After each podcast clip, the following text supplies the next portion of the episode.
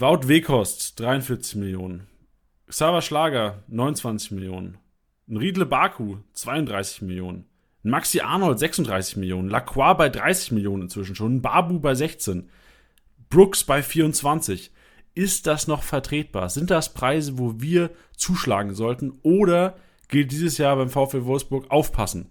Dreifachbelastung, Champions League, Rotation könnten Thema sein. Zum Glück haben wir uns jemanden eingeladen, der uns da weiterhelfen kann.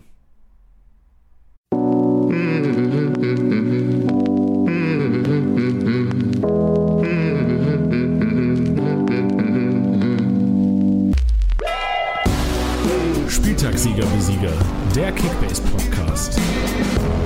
Mit deinen Hosts Titti und Janni. Ja, hallo und herzlich willkommen, Spieltagssieger Besieger, der Kickbase Podcast. Heute der VfL Wolfsburg. Mensch, du, was ein Jahr haben die gespielt.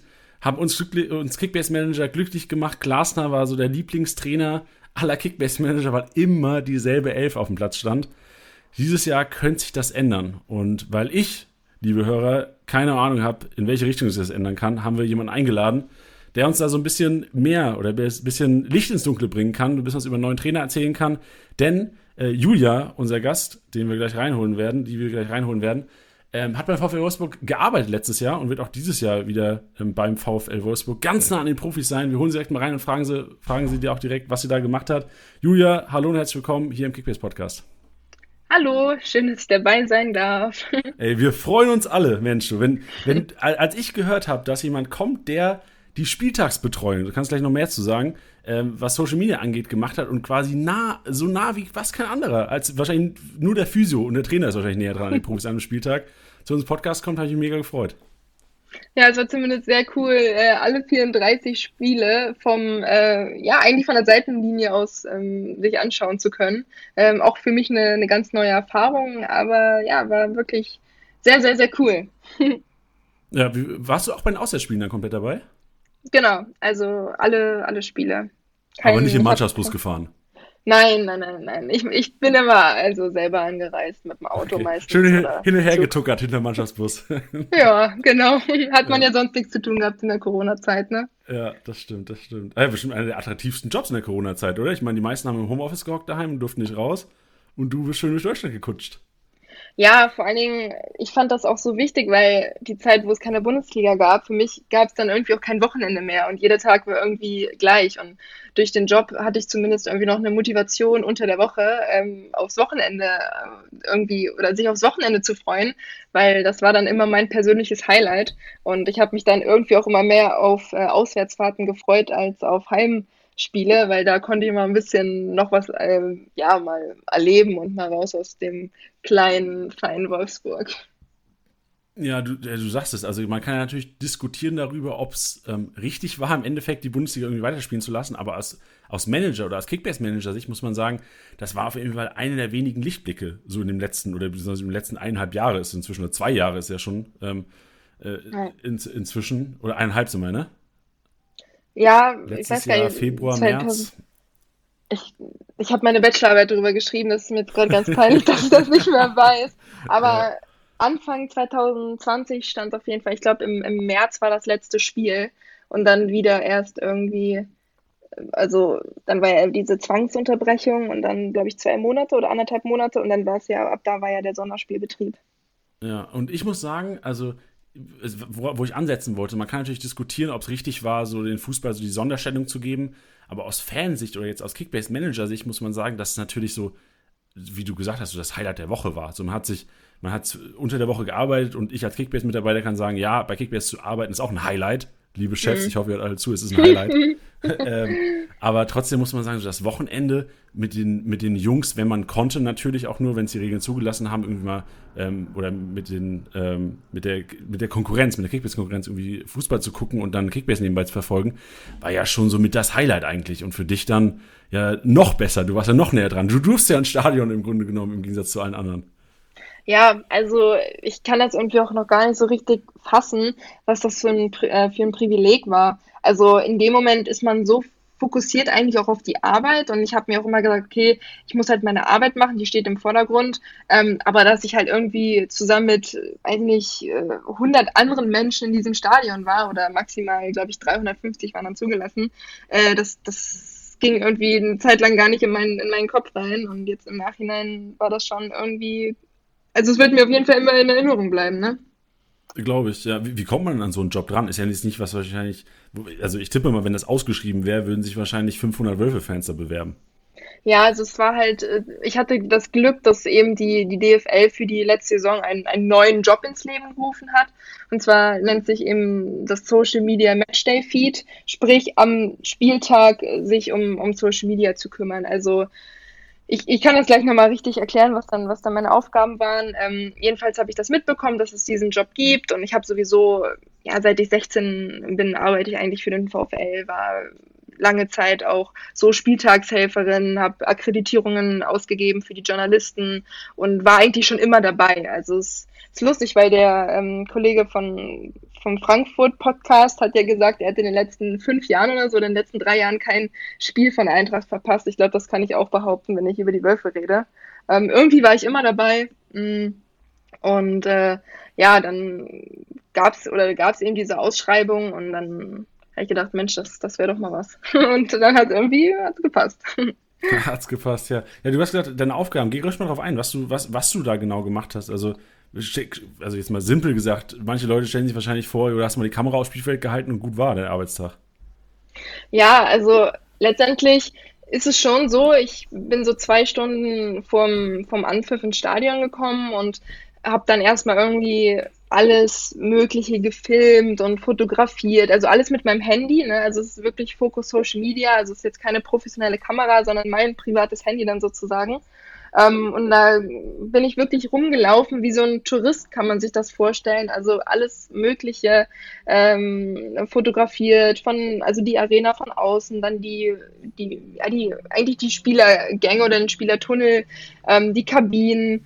Ähm, also all das, wo so ein Spieler sich am Spieltag bewegt, habe ich äh, gefilmt und oder fotografiert und dann ähm, natürlich richtig spannend wurde es dann, wenn die Mannschaft doch angekommen ist, die, die Busankunft, die dann gefilmt wurde, die Spieler, wie sie in die Kabine gehen. Ich bin natürlich nicht mit in die Kabine gegangen, sondern habe dann gewartet, bis sie die Platzbegehung machen und sich dann zum Warm-up treffen und dann aufs Spielfeld gehen. Also ja, all diese Dinge, die eben an so einem Spieltag anfallen, wurden dann von mir irgendwie äh, festgehalten und das wurde dann alles in so eine App hochgeladen und äh, von dieser App durften dann alle Leute, die eben ja, Rechte haben, darauf zugreifen. Also die Bundesliga oder auch internationale Partner.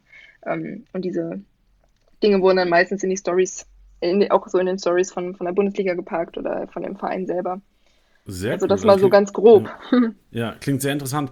Jetzt aus Kickbase-Manager-Sicht kommt also direkt die Frage, bist du auch dafür zuständig gewesen, die Startelf an einem Spieltag zu posten? Nee, nee, das, das gar nicht. Also das macht dann das Social Media Team an sich oder das entsprechende Social Media Team, ähm, die ja dann meistens auch im, im Homeoffice waren oder, oder ja, ich glaube wenige, die dann auch wirklich vor Ort sein durften. Ähm, ich war da wirklich nur für Bilder zuständig und für die Beschriftung der Bilder. Also es ist eigentlich kein schwerer Job, muss man sagen. Also es ist ein, man muss eigentlich nur sein Handy bedienen können. Ja, das denkt man. Man denkt immer so einfach. Es ist ja auch so, wir machen ja auch manchmal für Kickbase ähm, so, so Stories und dann sagt man, ja, Janni, mach mal schnell eine Story. So.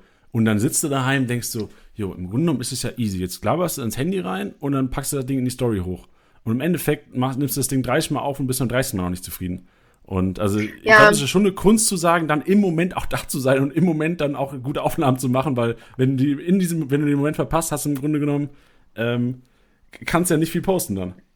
Genau, also ich kann jetzt schon mal vorweg sagen, so ging es mir ungefähr bei ganz, ganz, ganz vielen Toren vom VfL, weil ich dann während des Spiels auch hinter dem Tor stand und äh, ich ja als Vollblut-Fan voll auf das Spiel fixiert war und dann parallel irgendwie vergessen habe, oh fuck, ich bin ja hier, weil ich einen Job machen muss.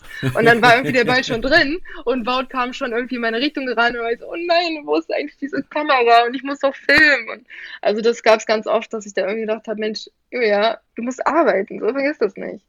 Ja, das glaube ich. Ja. Aber wenn man generell so über die letzte Saison schaut, war eine erfolgreiche Saison. Also klar, du hast äh, sicherlich coole Insights bekommen, aber sonst die Stimmung beim VfL ja sicherlich auch mega gewesen in der letzten Saison, oder? Ja, Wahnsinn. Also es war ja fast eine, eine Bilderbuchsaison, muss man sagen. Also es hat gut, der Anfang war ein bisschen, bisschen holprig. Also die ersten Spiele viel, viel unentschieden gespielt. Ähm, gegen Leverkusen, Hertha, auch wenige Tore gemacht, aber auch nur wenige Tore bekommen. Und dann so die ersten Spiele waren dann so 1-1, 0-0, ne? Und da dachte ich so, puh, kennen, also kannten wir ja schon, war ja bei Bruno Labbadia ähnlich. Ähm, aber irgendwie ist dann der Knoten geplatzt und, und nach hinten raus war das ja echt eine Bombensaison. Also auch mit der Champions League am Ende. Also es hat sich auch echt jeder verdient, muss man sagen. Stimmt, ich sehe es gerade. Ihr habt ja echt, also erster Spieltag 0-0, zweiter Spieltag 1-1, dritter Spieltag 0-0, vierter Spieltag 1-1 und dann kam Bielefeld, da habt ihr dann knapp 2-1 gewonnen. Ja. Und ab dann ging es ja im Grunde genommen nur noch bergauf und beziehungsweise ja. äh, mit, der, mit dem VfL und mit Wout Weghorst, der dann irgendwie ab dem fünften Spiel richtig losgelegt hat. Ja, und deshalb, ich war auch so die ersten Spiele so, oh Gott, ne? Gut, es muss sich alles noch eingrooven, aber dann denkst du ja schon nach dem dritten Unentschieden, ja, so ein Sieg wäre jetzt auch mal gar nicht so verkehrt und es waren ja jetzt auch nicht so die Hochkarätermannschaften. Ne? Ähm, also gut, vermeintlich leichte Gegner, gegen die es eh immer dann schwer ist, äh, aber der Gedanke daran, dass dann hinten raus Bayern, Dortmund, Leipzig so alle an den letzten Spieltagen erst kommen, ähm, hatte man sich dann schon irgendwie gehofft, dass der zumindest mal mehr gepunktet äh, wird am Anfang. Aber ja, wie du sagst, danach ist der Knoten irgendwie geplatzt und, und das System Glasner ist aufgegangen und, und dann gab es wenige Spiele, die ähm, schwach waren. Ja. Das stimmt, ja. Ich, ich denke gerade, ich, ich bin gerade so ein bisschen den, den Kader vom VfL Wolfsburg durchgescrollt und ähm, bin bei Sava Schlager stehen geblieben. Und äh, mhm. Sava Schlager ist eine ganz wichtige Geschichte, was Kickbase-Spieler angeht. Ähm, anscheinend antwortet Xaver Schlager in seinen DMs allen Kickbase-Managern gefühlt. Also ich sehe ganz oft Screenshots, die uns irgendwie geschickt werden, wo Kickbase-Manager mit Xaver Schlager schreiben und die fragen, Xaver, wie sieht's denn aus? Spielst du in der Startelf am Wochenende? Und er scheint wohl auch äh, rege zu antworten. Also er scheint da wohl sehr kommunikativ zu sein. Ähm, weißt du von Wolfsburgern, die Kickbase zocken? Oh, gute Frage. Ich hätte, ich hätte mich ja informieren können mal. Ähm, aber Schlager ist bestimmt, zockt das bestimmt, oder? Also, also ich, ich habe keine Bestätigung, wir, wir, haben keine Bestätigung bekommen, dass es zockt, aber im Grunde genommen, wenn er so oft Kickbase-Managern antwortet, wie ob er in der Startelf steht oder nicht, oder ob er fit ist fürs Spiel oder nicht, ähm, muss er ja eine, eine, gewisse Sympathie auf jeden genau, Fall haben. Genau, richtig. Da konnte er sich in die Kickbase-Manager reinversetzen und die irgendwie Bammel haben, dass die Spieler nicht in der Startelf stehen. Ich schaue mich mal um. ich ja. frag mal, wer alles ist. Gib's nochmal Bescheid. Machen wir nochmal eine Episode draus. Also wollen wir abbrechen, dann machen wir nächste Woche nochmal weiter. Nee, nee, nee, du bleibst jetzt schön hier, Julia. Jetzt habe ich dich gerade hier. Oh nein, okay. Sehr gut. Ja, jetzt hat sich einiges verändert auch beim VfL Wolfsburg. Ähm, du hast gesagt, du bist, äh, du warst letztes Jahr beim VfL Wolfsburg. Wirst du auch in der kommenden Saison wieder ähm, denselben Job übernehmen beim VfL? Ähnlich. Also mache jetzt so, ich bin jetzt mit dem Studium fertig, mache gerade ein Praktikum bei Sky und der nächste relevante Schritt wäre dann so ein Volontariat, also so eine journalistische Grundausbildung und äh, die mache ich dann eben beim VfL, aber im Social Media Bereich und das impliziert ja auch die Social Media Matchday Feed und äh, wir werden uns dann mal abwechseln, ähm, aber das ein oder andere Mal werde ich vielleicht auch die Chance haben, nochmal diesen Job zu machen, ja. Ja, vor allem jetzt ist ja auch ein Riesenunterschied. Letztes Jahr ging es ja nur innerhalb von Deutschland rund. Dieses Jahr ist ja Champions League angesagt. Ja, wobei das ist ein Job von der DFL, leider muss man sagen. Also das ist nein, noch nicht irgendwie auf nein. internationaler Ebene. Ja, aber vielleicht ähm, merken hier UEFA und so weiter und so fort, dass das eigentlich eine ganz geile Sache ist und, und äh, stellen auch den einen oder anderen Social Media Beauftragten. Also im DFB-Pokal war es ja auch nicht. Ähm, es war wirklich nur in den Ligaspielen. Okay, da muss man jetzt aus Fansicht und als Kickbase-Manager-Sicht natürlich sagen, so wir wollen das, wir brauchen das. Ich finde alle Instagram-Kanäle von Bundesliga-Vereinen, wo man viel von der Mannschaft mitbekommt, extrem attraktiv. Ist ja auch die Zukunft. Also ich meine, das ist ja auch das, was, was eigentlich der Zuschauer zu Hause will. Ne? Also das ist ja wirklich relevanter Content oder auch interessanter Content. Ich meine, über Social Media hast du die Möglichkeit, möglichst nah an die Spieler zu kommen. Das ist ja, übers Fernsehen bist du ja meilenweit weg, muss man ja sagen. Also da hat man ja immer das Gefühl, das ist wirklich eine ganz andere Welt. Aber durch Social Media, du hast dein Handy in der Hand und du siehst irgendwie, wie die Spieler gerade live in einen Spielertunnel gehen und sich äh, irgendwie gleich warm machen. Das ist, da hast du ja einen ganz anderen Bezug zu der Mannschaft. Das ist schon wichtig, das ist auch die Zukunft. Ja, ich glaube, TikTok hat so ein bisschen an der EM auch so den, den, den Kickoff gemacht dazu, oder? Die waren doch auch, oder die, deren Ziel war ja auch sehr, sehr nah dran zu sein an den Profis. Ja. Ähm, ich glaube, es gab ja auch so ein, also ich bin leider noch weit entfernt vom TikTok-Game, aber ich glaube, dass es ja auch einen Channel gab bei, Kick, äh, bei Kickbase, bei TikTok, der sich quasi nur um die EM dreh, drehte und irgendwie da die Insights geliefert hat. Mhm. Ja, also das ist halt wirklich auch, das wollen auch die Leute sehen oder das, das klicken halt auch die meisten Leute. Und gerade bei TikTok, also kriegst du ja so schnell Reichweite. Das ist ja Wahnsinn. Und wenn du da irgendwie als Verein verpasst, dich da so zu positionieren, dann ähm, ja, bist du eigentlich selber schuld. Ja. In diesem Zuge kann ich auch mal ähm, hier kommunizieren, Kickbase hat einen TikTok-Account. Ähm, Echt? Ja, ja, wir haben äh, einen TikTok-Account. Für alle Zuhörer, die TikTok haben, folgt uns gerne mal auf Kickbase-official. Also das momentan. Ey, das Ding ist, also wir haben den, das ist jetzt so die, die, die heißeste News eigentlich. Wir haben einen Follower momentan. Wir haben das irgendwie vorgestern mal gestartet, einfach nur, dass wir mal einen Account haben. Aber äh, ich tippe mal, wir haben gleich zwei, Julia. Ja, ich bin gerade dabei. Kickbase Official, ne? Genau. Kickbase-Official. Kickbase Ah ja, ein Follower, null Videos. Egal, jetzt habt ihr zwei. ja, woo! bin am Start. die Post, Freunde. Sehr geil. Das, das, sieht in der Woche sieht das ganz anders aus. Ja, ja, ja, ja. Da wird einiges passieren. Das verspreche ich dir. Den, den Follow wirst du nicht bereuen, Julia. Den wirst du nicht bereuen, den Follow. Ja, ich will jetzt auch was sehen, ne? Also, ja, ja, ist klar. Da muss jetzt was kommen. Kreativer Content. Ja. Was unsere Hörer sicherlich noch sehen wollen, sind äh, Kickbase-Punkte nächstes Jahr. Und deswegen ähm, lass uns mal zur sportlichen Situation gehen. Also wir haben das letzte Jahr besprochen, war ein mega Jahr für die Wolfsburger. Oliver mhm. Glasner mhm. ähm, war der, der, Lieblingstrainer aller Kickbase-Manager.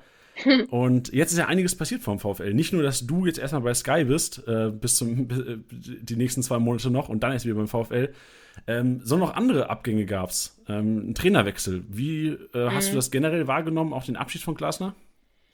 Ja, das, das war ja dann recht am Ende der Saison, also auch nach der Saison, weil es war ja zum Glück nicht so wie bei Frankfurt, Gladbach, Dortmund, also okay, Dortmund nehme ich da jetzt mal raus, aber da hast du ja gesehen, also gerade bei, bei der Eintracht hattest du das Gefühl, dass als da irgendwie der, der Trainerwechsel kommuniziert wurde, ist die Mannschaft so ein bisschen eingebrochen, ähm, ähnlich bei Gladbach und von daher war ich heilfroh, dass das bei uns nicht so war. Ähm, und, und wir irgendwie das bis, zu Ende, bis zum Ende gebracht haben und dann aber auch klar war, okay, Glasner verlässt äh, den, den VfL und schließt sich der Eintracht an. Und ähm, für mich ist das ganz komisch, wenn ich irgendwie jetzt Trainingsbilder sehe von Glasner bei, bei Frankfurt. Also das ist noch nicht so ganz in meinem, in meinem Kopf angekommen. Ähm, aber das Geschäft ist ja sehr schnelllebig und äh, selbst äh, Marco Rose im, im Dortmund-Dress äh, finde ich immer noch sehr, äh, strange, aber das wird sich, glaube ich, auch mit den ersten Spieltagen dann ändern. Ja, ich gebe dir recht. Also ich habe auch die ersten Trainingsbilder hab, und auf der Pressekonferenz habe ich auch gesehen, da habe ich gedacht, ey, sag mal, das, also es fühlt sich noch sehr unwohl an, das Ganze, sehr unrund. Ja. Aber ich glaube, es ist auch ein Gewöhnungsding. Da sind wir, ich meine, der Mensch ist ja auch ein Gewöhnungstier. Gewöhnungstier. Ja, das stimmt. Ja, genau. Ja. Sehr gut. Ja, nee. ähm, es ist aber nicht nur auf der Trainerposition ähm, einiges passiert schon beim VfL. Gerade, ich glaube, vorgestern äh, Bono announced worden, gestern ein Mescher dann auch noch. Ähm, mhm. Wie, wie, schätzt du es ein? Wird noch einiges kommen beim VfL? Wird es noch, noch mehr Transfers geben diesen Sommer? Ja, das ist äh, auf jeden Fall eine gute Frage. Ähm, ich bin ja aktuell auch nicht so nicht so ganz drin. Ähm, aber ja, natürlich cool. Lukas Metscher war schon beim VfL, da allerdings nicht so gut angekommen, beziehungsweise vielleicht auch nicht so seinen Platz gefunden. Aber ist halt auch schon anderthalb Jährchen, glaube ich, her und ähm, hat sich, glaube ich, in, der letzten, in dem letzten Jahr durch äh, Anderlecht und auch jetzt durch die EM halt nochmal so krass entwickelt, ähm, dass ich echt gespannt bin, was, was der zeigen wird oder auch zeigen kann oder welche Rolle er auch beim VfL spielt, weil wir natürlich einen Weltklasse-Stürmer haben. Darf man ja nicht vergessen. Oh, Weltklasse, Und, Weltklasse. Stark. Für mich ist, für mich ist er Weltklasse. Also, er gehört schon, na okay, Weltklasse, es, also, war das jetzt ein bisschen. Nee, nee, ach was, ey, Julia, das kann ich guck halt durch die grün-weiße Brille, weißt du? Ey, du musst mir sagen, wenn ich übertreibe. Sachen, ja, ja. Ich habe auch schon Sachen hier gesagt, die, da, da kannst du mir auch an die Wand klatschen für. Also wirklich, also ähm, sag ruhig Weltklasse-Stürmer. War ja auch letztes Jahr für euch ein Weltklasse-Stürmer, der euch in Champions geballert. Ja, also 23 Tore in 38 Spielen äh, sprechen da schon für sich, ne? Also ist schon, war schon, war schon Brett, hat er schon gut gemacht. War schon ein Brett. Ja, ich bin auch ich bin extrem äh, gespannt auf, auf Meschers Rolle.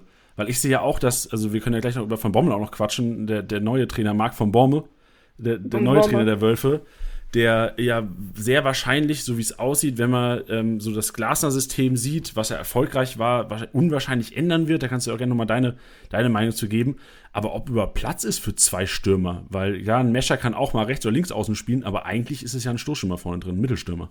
Ja, also was jetzt, was ich glaube auch so erstmal sagen würde, was der größte Unterschied jetzt zur letzter Saison äh, sein wird, ist natürlich die Dreifachbelastung. Also man kann schon sagen, es war fast unser Glück, dass wir letztes Jahr in oder letzte Saison in der Euroleague quasi rausgeflogen sind. Also klar, in dem Moment absolute Katastrophe. Ich habe mich richtig geärgert. Ich fand es richtig, richtig schade.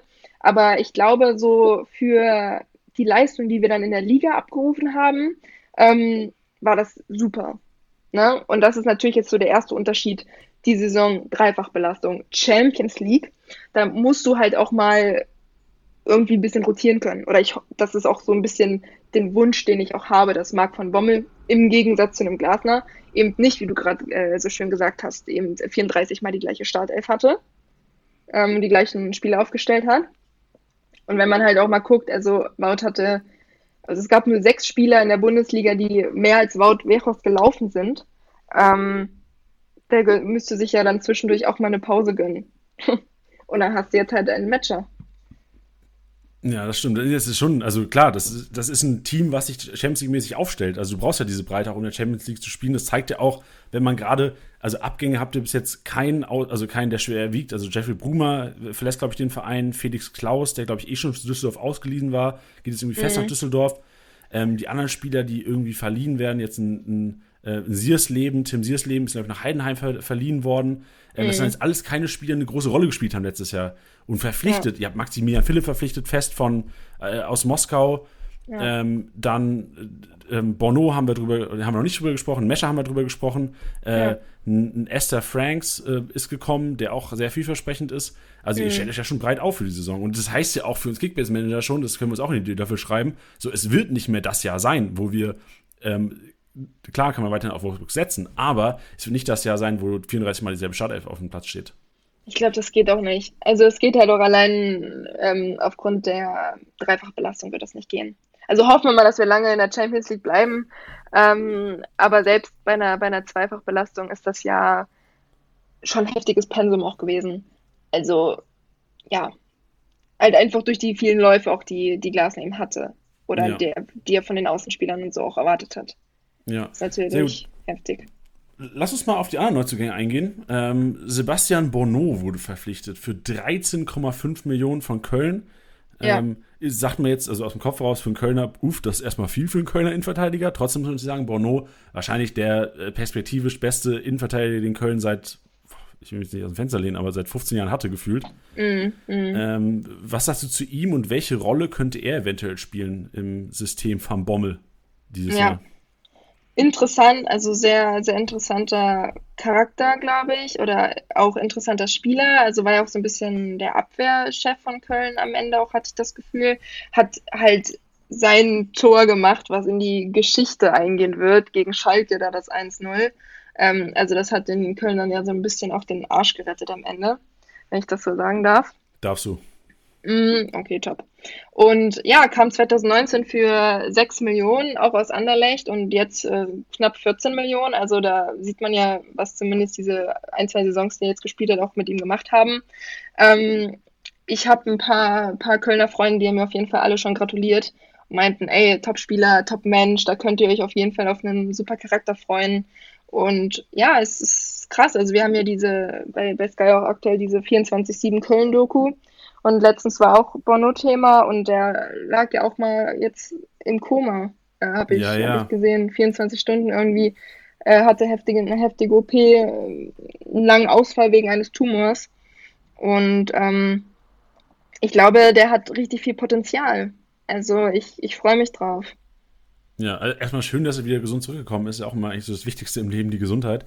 Ähm, aber ich Fall. bin auch gespannt. Also, du sagst es, was 14 Millionen ähm, und wenn die Kölner Kollegen da gratuliert haben, würde ich einfach mal sagen, also Wolfsburg, super Verstärkung und gerade, das darf man natürlich irgendwie, das, das muss ich heute auch ansprechen, Julia, nimm's mir nicht böse, aber es kann ja auch sein, dass eventuell ein Lacroix geht. Das kann passieren, ja. Es wird gemunkelt auf jeden Fall. Es wird Weißt du da mehr oder darfst du da mehr sagen schon? Ich, ich weiß nichts. Nee. Also ich ähm, zuck jedes Mal zusammen, wenn ich irgendwie äh, höre, dass sich da was tut. Ähm, wenn da irgendwie, also jetzt aktuell liegt ja, glaube ich, kein A äh, Angebot vor von RB. Ähm, ich glaube, das ist auch so ein bisschen abhängig von der Personalie Halstenberg, glaube ich, ne? Ähm, ob der vielleicht zu Dortmund geht, dann, dann braucht ja RB auch. Dann haben die ja auch noch mehr, ja, oder ist es noch wichtiger, jemanden neuen zu holen?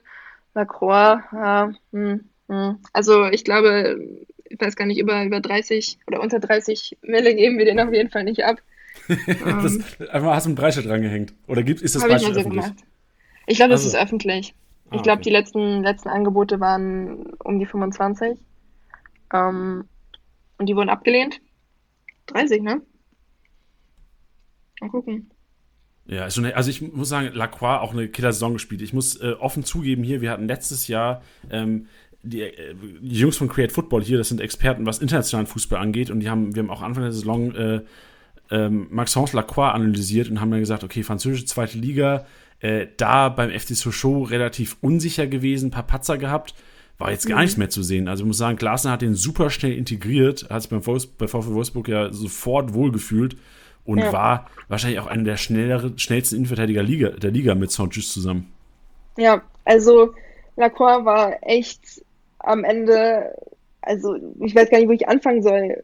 Also 80% Passquote, also es ist ja auch schon mal ein ganz gutes Statement. Ja, und dann elfter Platz, ähm, was geklärte Bälle angeht in der Liga, 17. Platz, was abgefangene Bälle angeht und 30. Platz, was geblockte Bälle. Also du hattest auch das Gefühl, der hat halt einfach jede Umschaltsituation hat er unterbunden. Also er war halt irgendwie immer da. Und, und das war schon ein Garant auch dafür, dass wir teilweise acht Spiele keine Gegentore bekommen haben. Stimmt, und ja, diese Mega-Phase, ja. wo auch Castells krank gehalten hat, ne? Ja, achtmal in Folge weiße Weste und, und insgesamt äh, 14 Mal zu null. Also das, das ist halt auch, klar, das ist Kuhn, Kuhn war auch echt eine, eine Mauer, aber natürlich auch brutale Abwehrleistungen von, von Jay Brooks und, und äh, Lacroix und eben aber auch das Mittelfeld, was halt auch schon übelst viel abgefangen hat. Also Xaver, ich sage mal so ein bisschen so ein Staubsauger, der gefühlt auch alle Bälle schon, äh, alle Bälle schon geholt hat da. Ich habe mal eine Frage zu John Anthony Brooks. Der Kollege, ich hatte den zeitlang am Kickbase-Team letztes Jahr und die Spiele, und es ist ja oftmals so, wenn man als Kickbase-Manager Spieler in seinem Kickbase-Team hat, verfolgt man die, wenn man ein Spiel guckt, schon sehr intensiv. Also da guckst du auch, wenn der Ball irgendwie nicht bei dem Kollegen ist, ey, wie bewegt er sich gerade, was macht mhm. er für einen Eindruck? Und John Anthony Brooks war für mich immer einer, wo ich ein Spiel geguckt habe und ich dachte, ah, der muss gleich raus, der ist doch verletzt, der läuft nicht rund. So, der ist 90 Minuten lang auf dem Platz gestanden und du hast dir gedacht, oh Gott, der arme Kerl, der muss doch Schmerzen haben. We weißt du mehr? So, hatte der irgendwie einfach körperliche Probleme letztes Jahr öfters mal und hat trotzdem dann durchgespielt oder ist das einfach seine, seine Laufart? Das, das kann ich nicht sagen, ich glaube, es ist seine Laufart. Aber das ist echt, also auch nochmal vorweg, wenn ich hier manchmal ein bisschen, bisschen doofes Zeug erzähle. Ich bin ja auch, also ich war zwar bei jedem Spiel dabei, aber es heißt noch lange nicht, dass ich mir die Spiele auch richtig angeguckt habe, weil ich stand meistens hinter dem Tor, ne, und, und da hast du ja eh eine ganz schlechte Perspektive irgendwie. Also nicht hinter unserem Tor, sondern hinter dem Tor des Gegners, weil ich musste ja bereit sein für, für die Tore. Für, den Wort. Ähm, für genau, die Tore, sag doch einfach Wort Weghorst. Für Wort Weghorst, ja. ja. Ähm, aber so deshalb, wenn ich mir dann irgendwie Highlights angeschaut habe oder so, dann waren es halt auch meistens nur die Tore. Deshalb äh, kann ich dir da jetzt gar nicht so wirklich äh, zustimmen oder beziehungsweise kann ich das gar nicht richtig kommentieren, weil du da wahrscheinlich was ganz anderes gesehen hast als ich. Also war das nicht der Spieler, der sich irgendwie vorm Spiel 60 Bandagen um die Knie ge gebunden hat? Nee, eigentlich gar nicht, nee. Und der Und war ja auch an, an sich, der war ja auch, glaube ich, nur einmal nicht dabei. War ja auch einmal gesperrt, das weiß ich jetzt gerade gar nicht, aber der hat ja eigentlich auch gut durchgezogen letzte ja, Ja, 31 Spiele, 31 Spiele gemacht. Ähm, in, in der Startelf von 34 ist ja eigentlich schon, spricht dafür, dass er eigentlich recht ähm, eigentlich oftmals fit war und wenn dann kleine Wehwehchen waren, wahrscheinlich trotzdem gespielt hat. Also, das ist nur mein ja. Eindruck. Ich, ich, sag dir, also, ich habe mir ja. das Spiel angehört und gedacht, so, niemals ist der Kollege bei 100 Prozent. Aber gut, dann, dann, dann müssen wir vielleicht mal ein Physio anhauen beim VfL. Ich gebe dir insofern recht, dass man manchmal das Gefühl hat, dass er ein Schritt äh, zu spät ist. Ja. Gehen wir nicht weiter drauf ein. Weiter drauf ein. Da ja, kann man sich drüber ja. aufregen manchmal. Ja. Ja, aber trotzdem muss man sagen, Brooks, einer, den ich vor der Saison fast schon abgeschrieben habe, wo ich gesagt habe, ja, komm, ähm, langsam vielleicht nicht mehr in der Startelf zu finden. Pongracic muss eigentlich langfristig da gesetzt sein von der Qualität her. Und trotzdem John Anthony Brooks eine Bank gewesen, enorm kopfballstark. Also so ein bisschen der Mats Hummels äh, des VfLs, mhm. würde ich fast behaupten. Ja, ähm, also, ja. Mhm. Gut, lass uns noch auf die anderen Neuzugänge eingehen. Ähm, du, du, hast es angesprochen, ähm, auch gekommen, also Bono, eine Mescher haben wir abgehakt. Ähm, Esther Franks, was kannst du uns zu ihm erzählen und spreche ich ihn richtig aus? Ich, ich glaube, dass du ihn richtig aussprichst. Also ich, ich weiß es auch gar nicht. Ähm, ich würde es jetzt einfach auch mal, auch mal so aussprechen. Ähm, ja, belgischer U19-Nationalspieler ähm, ist jetzt, glaube ich, schon weiß ich gar nicht, ein halbes Jahr offiziell, dass der, dass der kommt. Ähm, und ist aber aktuell leider verletzt. Also ich weiß gar nicht, was er hat. Ähm, Wadenmuskelriss. Okay, aber ist äh, aktuell verletzt. Und viele dachten ja, der kommt für die, für die zweite oder so, aber die zweite haben wir dann auch abgemeldet. Ähm, deshalb ist denke schon, dass der, dass der auch für den, für den Profikader auch vorgesehen ist. Zentraler Mittelfeldspieler. Wenn ich mir das zentrale Mittelfeld angucke, sehe ich auf jeden Fall, voll, ne? sehe ich auf jeden Fall viele, viele andere Optionen. Also würde ich jetzt erstmal einklammern, dass der da eine große Rolle spielt. Ja, weißt du, wo ich Herr Franks kenne? Das ist für mich äh, einer, den ich, glaube ich, aus FIFA 19 oder 20 kenne, der da ein enormes Potenzial hatte. Also ich glaube, das war mal ein großer Name, so vor ein, zwei Jahren. Äh, der ist jetzt 18. Wie soll der vor ein, zwei Jahren ein großer Name gewesen sein? Aber ja, aber der war, also in FIFA 19, glaube ich, und FIFA 20 war das, vor ein, zwei Jahren war das einer mit einem enormen Potenzial ähm, im okay. FIFA-Karrieremodus, der dann irgendwie nach zehn Jahren irgendwie auf einem 90er-Rating war und wie zu den zu, zu Champions League-Spieler war, gefühlt, vom Niveau her. Okay, von daher ähm, muss man sagen, irgendwas, also der, der Kollege kann ja anscheinend was langfristig. Also auch einen relativ hohen Marktwert, wenn man sieht. Ich glaube, Marktwert von fast 7 Millionen. Wolfsburg hat 8 Millionen Ablöse gezahlt. Jetzt wahrscheinlich ein bisschen bitter, dass er verletzt ist, ja, aber mhm. langfristig muss das ja, ähm, muss der ja irgendwie rangeführt werden. Aber 18 Jahre, ähm, ich würde jetzt auch an, an alle Kickbase-Manager so ein bisschen den Appell geben, wahrscheinlich ein bisschen langsam machen. Also jetzt mit, mhm. der, mit der Wadenmuskelverletzung, der wird ja wahrscheinlich zuerst mal, ähm, weiß nicht, wie lange ist man raus mit, mit einem Riss der, der. Wadenmuskulatur. Das klingt zuerst mal eklig. So, da kannst du vielleicht ja. in einem halben Jahr nochmal drüber nachdenken, ob du den in deinem Kickbase-Team holst. Ja, also deshalb sage ich auch erstmal, ja, erstmal so ein bisschen, ähm, ich glaube, der Fokus liegt woanders. Aber klar, es kann auch irgendwie sein, dass der jetzt auf einmal kommt und, und oder Marc van Bommel da schon andere Pläne mit dem hat, das, das weiß ich jetzt auch nicht. Aber ja. jetzt ich persönlich, wenn ich Kickbase spielen würde, das ist ja das Problem, ich habe es ja noch gar nicht gezockt, aber ich werde es jetzt zocken. Ähm, ich würde ihn wahrscheinlich jetzt erstmal auch nicht äh, groß aufstellen. Ja, du hast es gesagt, du hast so, also ich will ja nicht schuld sein an deiner Kickbase-Sucht, aber du hast gesagt, sie kommt langsam, ne? Ja, also jetzt durch die Podcasts, ich habe mir jetzt ein paar angehört und, und weiß ja jetzt auch, wo es sich lohnt, mal ähm, ein bisschen Geld äh, auszugeben. Und wieso nicht? Also, ich kenne jetzt keinen, der, der daran keinen Spaß hat. Das ist ja, richtig. Also, also, das, wow, das ist ein richtig geiler Spruch. Aber das stimmt. Ich kenne auch keinen, der keinen Spaß hat. Außer halt, du kriegst irgendwie am Spieltag einen auf den Senkel. Aber das ist halt, das ist, hast du montags trotzdem wieder Spaß. Du bist halt zusätzlich auch zum, zum Tippen und so bist du halt noch viel emotionaler dabei. Und das ist auch diese Schöne am Tippen, dass du dich auf einmal auch für Mannschaften interessierst, die dich davor halt nie gejuckt haben. Das ist so das Schöne ähm, immer am, am Tippen auch, dass man irgendwie nicht nur seine eigene Mannschaft verfolgt, sondern irgendwie alles andere auch oder den ganzen Spieltag viel intensiver wahrnimmt, weil man, weil man in jeder Mannschaft irgendwie äh, entweder einen Tipp hat oder in dem Fall einer in, in der Aufstellung. Ja, ey, ich erzähle dir mal was. Ich hatte einen Kumpel, Maxi heißt der, der äh, war auch zu hören, für diejenigen, die alle Podcasts schon gehört haben.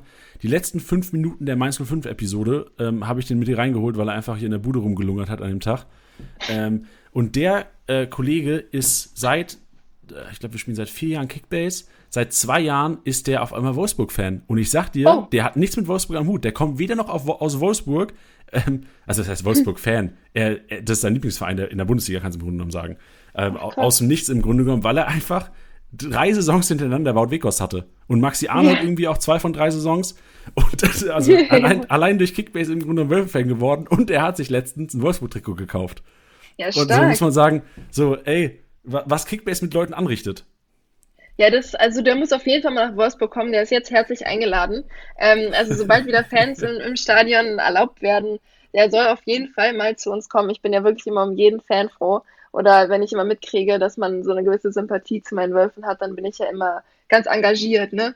Ähm, dass, dass der noch bleibt und nicht nur aufgrund zwei Kickbase-Granaten äh, VfL-Fan geworden ist, sondern dann vielleicht auch mal, weil es bei uns besonders cool ist im Stadion oder so. Sehr gut. Ey, was ich geil finde bei den Wölfen, also ich werde Maxi auf jeden Fall ausrichten, der freut sich riesig, wenn er das hört. Also Julia, du hast ihm jetzt wirklich Honig ins Maul geschmiert. Der wird, auf, ja. also, der wird irgendwann mal anklopfen an die Tür beim VfL und sagen, ey, Julia hat mir versprochen, dass ich rein darf. Ich halte mein Wort, auf jeden Fall. Ja, sehr gut. Ähm, was, was wollte ich jetzt sagen? Jetzt hast du mich rausgebracht mit Maxi. Aber was ja, du der, cool der, findest beim VfL, meinst genau, genau, was ich cool finde beim VfL ist die Lightshow vom Spiel. So, viele Fußballfans ja. sagen jetzt so, ey, was, ist, was soll der Scheiß, so, wir sind traditioneller Sport. Aber ich bin auch sehr US-Sportaffin und muss sagen, so, das finde ich ganz geil, so ein bisschen Stimmung einzuheizen vorm Spiel. Das finde ich auch beim Eishockey immer ganz geil. Auch in deutschen Stadien ist ja teilweise mit viel mit Lightshow gearbeitet. Beim, beim, äh, beim Basketball ist es auch so. Und ich glaube, die einzigen Vereine, wo ich mir jetzt äh, weiß, so, oder da geht es vorm Spiel rund, ist, glaube ich, in Leipzig und in Wolfsburg. Mhm. Ähm, ja, ja. Ähm, da kann man jetzt auch streiten, was die Tradition angeht der beiden Vereine. Julia, da wollen wir auch in die Diskussion wollen wir beide auch gar nicht rein heute. Ja, die, damit könnte äh, man auch eine Podcast-Folge füllen. Genau, richtig, richtig. Da sind wir hier, hier aber falsch im Kickbase-Podcast. Ähm, aber genau. ich finde find die Lightshow ziemlich geil, muss ich sagen. Also als neutraler Fan würde ich mir da schon mal ein Spiel auch reinziehen. Ähm, gut, lass zum Trainer kommen. Wir haben die Neuzugänge ähm, angesprochen.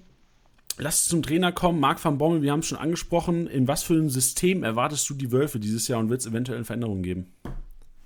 Ja, also das ist so ein bisschen, ein bisschen die Frage. Also Marc van Bommel hat bislang zumindest in der, in der Bundesliga als Trainer jetzt äh, noch wenig Erfahrung oder gar keine Erfahrung. Äh, war davor bei der PSW Eindhoven, ist da dann entlassen worden. Ich weiß jetzt gar nicht, ähm, nach wie vielen ja, sieglosen Partien, da kenne ich mich jetzt gar nicht äh, so aus, aber ich glaube schon, dass rein vom System ähm, wird er ähnlich äh, sein oder wird er ähnlich spielen lassen wie Glasner. Also immer so ein Mix aus 4-2-3-1 und, und 4-3-3, also so ein bisschen, also bei Glasner ist das ja immer sehr verschwommen. Na, also das war ja immer so ein bisschen, das hat er auch von Anfang an erwartet, dass es eben diese Flexibilität gibt ähm, im, im, in der Taktik oder bei der Taktik. Ja, und ich, ich würde jetzt einfach mal sagen, dass, dass der Marc van Bommel auch genauso übernimmt. Also auf jeden Fall mit einer Viererkette. Ähm, das war jetzt auch im Training immer so ein bisschen zu sehen. Und das, was ich so gehört habe, ist, dass er im, im Training äh, mit, mit Viererkette gespielt hat mit Viererkette geübt hat. Ja, ansonsten denke ich auch Sturmspitze, Waldweghorst. Ähm, also wir gehen von einer Stunde, du gehst auch in, in, Zukunft von einer Sturmspitze aus. Also Viererkette ist schon mal eine mega Info, dass du, dass du sagst, ey, Baumelt übt im Training Viererkette. Was anderem, ja. anderes hätte mich jetzt auch krank überrascht, muss ich sagen. Aber ähm, weißt du, ob im Training auch mit einer Sturmspitze agiert wird zuerst mal? Oder weil ein Mescher wird sicherlich einer sein, der Kickbase-Spieler hypen werden am Anfang. So, das ist ein, mhm. ein, ein junger Spieler, ähm, schnell, erfolgreich gewesen im Ausland, wird sicherlich zuerst auf den ersten Blick zuerst mal attraktiv sein ähm, wir, wir, kommen auch gleich noch auf die, auf die mögliche Startelf, aber gibt es eine Chance, dass eventuell mal Wout Wekos und ein Mescher auf dem, auf dem Platz stehen? Also ob es da eine Systemänderung quasi komplett gibt zu einem 4-2-2 oder siehst du es gar nicht beim Van Bommel? Ähm, ich, hm, ich glaube, dass das kommt dann auch extrem auf den Gegner an, beziehungsweise auch auf den Spielstand. Ich kann mir vorstellen, dass er dann mal während des Spiels ähm, weiß nicht, wenn es jetzt irgendwie 1-0 für den Gegner steht oder so, dass er das auch ruhig dann mal riskiert. Ne, das hat ja Glasner auch gemacht, also der ja dann auch mal irgendwie ähm, Gini und, und Wout äh, spielen lassen. Ähm, oder dann auch teilweise mal, ich glaube, es gab ein Spiel gegen Bayern, da haben alle drei gespielt, also Bialek, äh, Wout und Gini. Ähm, haben trotzdem verloren. Aber das hat dann auch nichts gebracht in dem Moment. Aber der Wille war da. Ähm, also ich glaube aber so von der, von der Startelf, also so richtig ähm, das Matcher und Wout von Anfang an spielen, das kann ich mir gerade noch nicht vorstellen.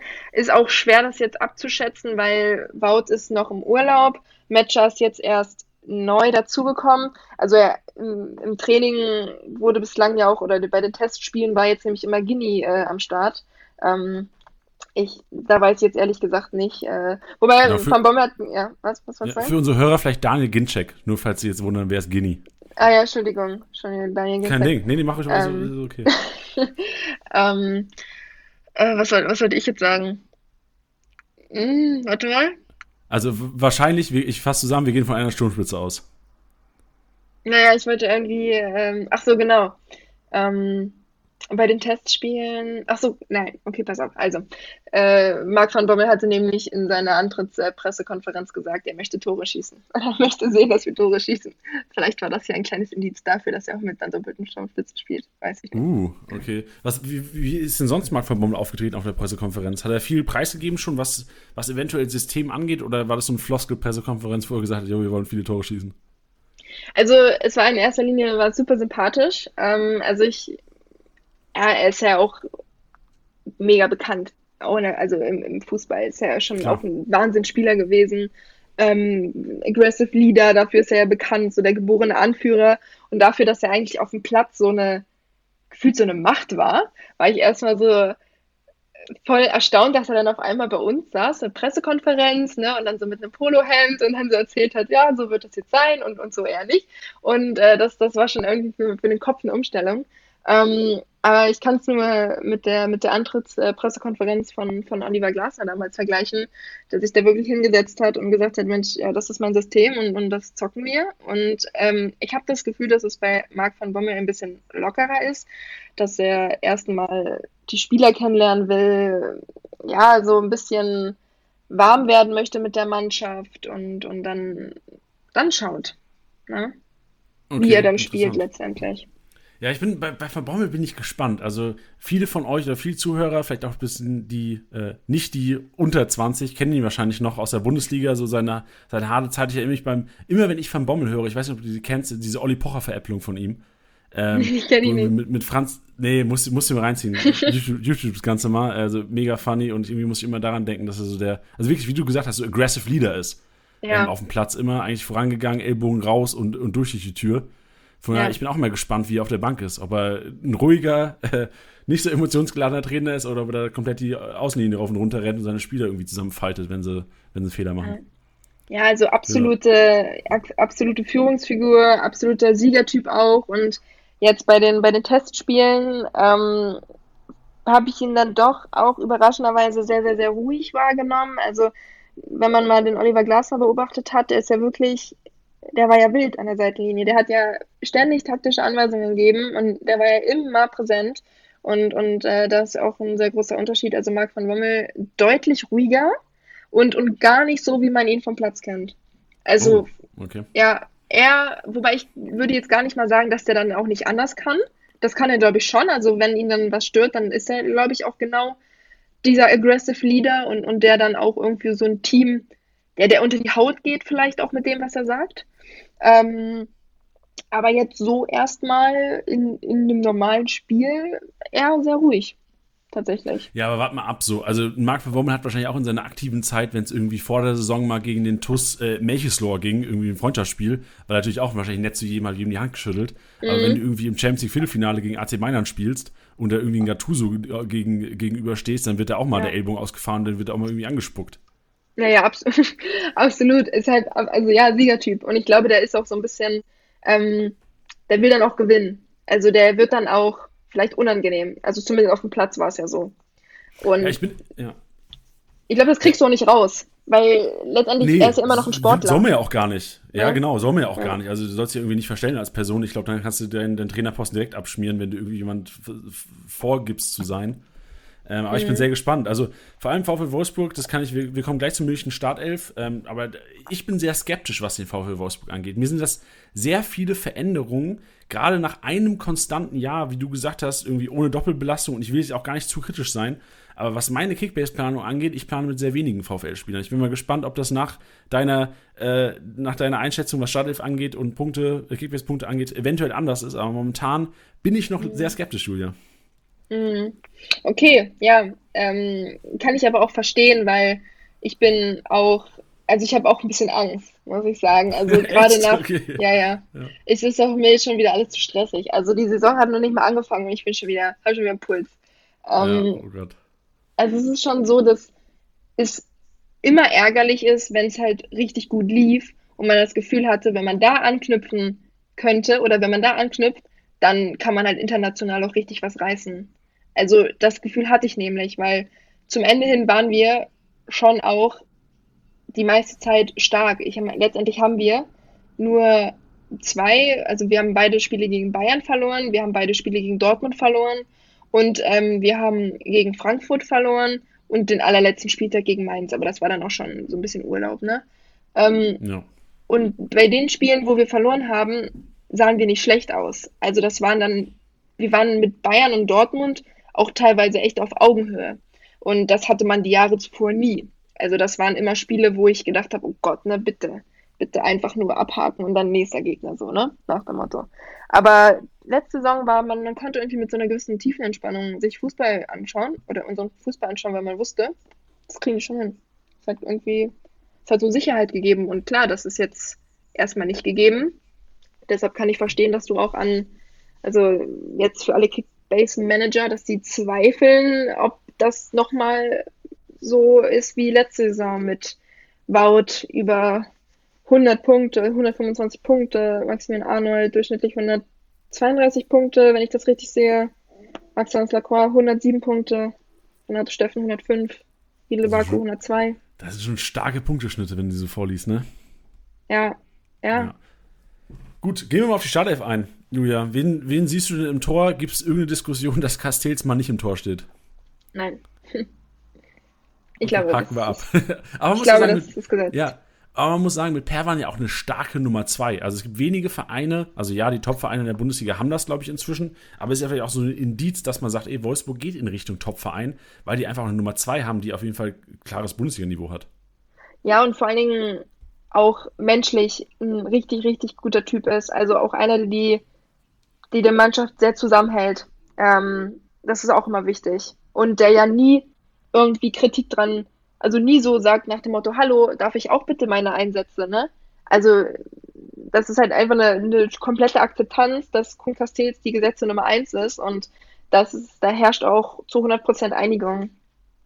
Ja, schön. Also Perwan wahrscheinlich ein grundzufriedener Mensch einfach, weil ich meine, da gehört viel zu. Also auch so Eriks Maxim Choupo-Moting beim FC Bayern, der ist ja auch, der sagt sich, ey, das ist völlig in Ordnung hier. Ich krieg mein Geld, ich, ich darf ab und zu mal spielen, aber Lever, das akzeptiere ich, ist einfach besser als ich. Und wenn Perwan sagt, ey, Castells ist besser als ich, das sieht im Grunde genommen ja, sehen viele, obwohl ich sage, Perwan könnte, also viel hätte es wahrscheinlich in der letzten Saison nicht ausgemacht, hätte ein Perwan da gespielt. Also ja, dann wäre vielleicht ein, zwei Spiele mehr verloren gegangen. Aber ähm, ich sag mal, wenige Bundesligisten, die so eine gute Nummer 2 haben. Okay. Hm. Interessant. Oder siehst du es anders? Ähm, naja, also es gab jetzt wenig wenig Spiele, wo, wo Perwan gespielt hat. Ähm, aber ich meine, es war das letzte Spiel ähm, und da haben wir drei Gegentore bekommen und das haben wir sonst nur einmal. Ne? Im das Ganzen. stimmt. Ja, aber ja, aber du sagst, die waren in Urlaubsmode, die waren im Grunde schon ja, Kopf auf Malle. Eben, und es ist ja auch nicht immer, also es, es lag ja dann auch an der Abwehr auch, ne? Und, und an allem. Es ist ja nicht der Torwart, der dann für die Gegentore dann in dem Moment ähm, was kann. Klar. Nee, ich sag nur, wenn Pavan mal gespielt hat, also ich glaube, am zweiten Spieltag stand er auch im Tor gegen Freiburg beim 1-1, hat er 115 Punkte gemacht. Also, äh, und letztes Jahr, glaube ich, vom vierten bis zum elften Spieltag mal im Tor gestanden und auch einen Punkteschnitt von 85, 95 hingelegt, im Grunde genommen in, dem, in der Range. Muss man schon sagen, wenn Perwan spielt, auch ein kranker Kickbase-Goalie. Also, ähm, ich würde natürlich allen, das, das empfehle ich immer wieder in den Podcasts hier, wenn ihr euch einen Goalie holt, und ihr keine geringe Kaderbegrenzung habt, holt euch direkt Nummer 2 mit. Also von daher, ähm, Castells, Perwan, auf jeden Fall ein, ein, ganz gutes Duo. Ja, gut zu wissen. Du hast ja auf jeden Fall immer noch den, den krasseren Kickbase-Blick als ich, äh, in dem Fall. Also ja, spricht dann natürlich auch für sich. Wenn, wenn er dann halt äh, zum Zug kommt, dann ist er auch auf jeden Fall da. Ja, wie sieht die Defensive aus? Du hast gesagt Viererkette, wen siehst du hinten? Ja, ähm, also letzte Saison ja eigentlich dachte ich von Anfang an so Roussillon eigentlich gesetzt, aber der hatte dann so ein paar muskuläre Probleme, glaube ich. Der hatte dann auch Corona und dann kam irgendwann Ottavio und ich muss sagen, ich war echt auch sehr überrascht von Ottavio, weil der wahnsinnig schnell ist und flitzt und, und war ich, also so war ich jetzt wirklich auch positiv überrascht und da denke ich, wird es wo jetzt eher naheliegend ist zu sagen, okay, Roussillon kommt wieder zurück, aber ich glaube fast, dass, dass Otavio das macht oder dass, dass sich Otavio so ein bisschen den, den äh, Platz ähm, gesichert hat als Linksverteidiger. Okay, sehr interessant. Erwartest du eventuell auch über links eine zunehmende Rotation, weil es einfach eine Position ist, auf der ihr im Grunde genommen zwei Spieler habt, die locker Bundesliga spielen könnten? Oder siehst du ja. auch im System von Bommel, dass wenn sich einer festspielt, der durchspielt, wenn er irgendwie fit ist? Nee, ich glaube schon, dass da, dass er mehr rotiert. Also das ist ja, denke ich, auch so ein bisschen für den Team Spirit, dass du die, die Spieler bei Laune hältst. Ne? Und, und das war ja der Unterschied, also da war ja Glasner dann eher so, dass er wirklich ähm, seine, seine Elf hatte und, und daran hat sich nichts geändert. Er hatte seine Lieblinge und, und die haben wir immer gespielt. Ähm, und da glaube ich, dass Marc von Bommel mehr Wert drauf legen wird, dass das Team auch im Einklang ist. Und dass du halt auch mal abwechselnd Roussillon, Otavio jetzt mal provokant gefragt, war das Team nicht im Einklang letztes Jahr? So gab es Probleme bei, also du musst natürlich jetzt nicht, du brauchst ja nicht irgendwie aus dem Nähkästchen plaudern, was oder irgendwelche Internas loswerden, aber ich kann mir schon vorstellen, so du bist Giavogi, wo eigentlich sagst, Kapitän vom VfL, der sollte spielen, hat im Grunde genommen äh, sieben Startelf-Einsätze bekommen letztes Jahr. Da ist er sicherlich auch mit zufrieden. Also würde man sagen, es, es, gab diese Probleme letztes Jahr, also wenn es überhaupt Probleme waren, aber es gab Diskussionen, wo vielleicht Leute nicht so zufrieden waren? Ja, du sprichst eigentlich schon die, den wichtigsten da an.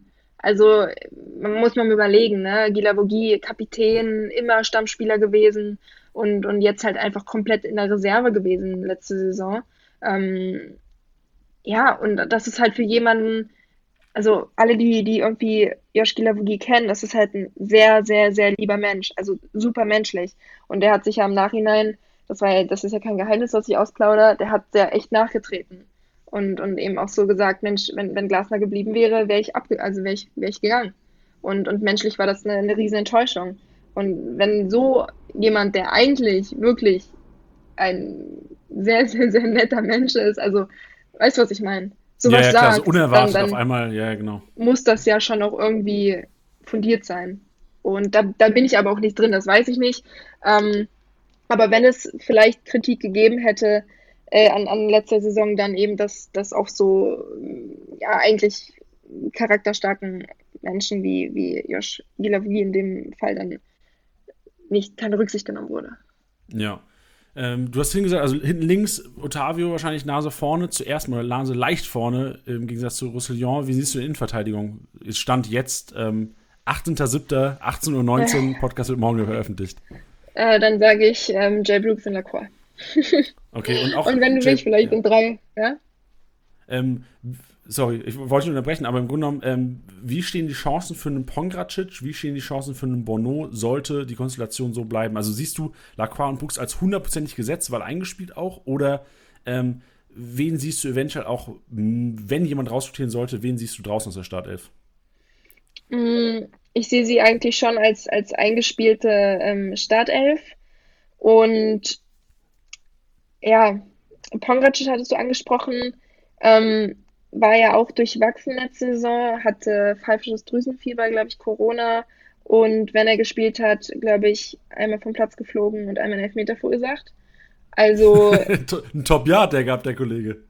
ja, aber auch davor die Saison, also manchmal in Spielen, aber also ist auch mega, mega laufstark eigentlich und, und spielt richtig gute Pässe auch. Ähm, aber manchmal so Aussetzer, weiß ich nicht.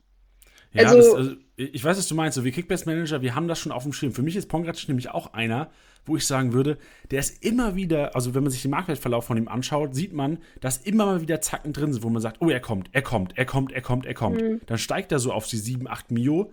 Leute, also ab 8 Mio kannst du eigentlich davon ausgehen, da kriegst du schon einen soliden Innenverteidiger Richtung Mitte der Saison.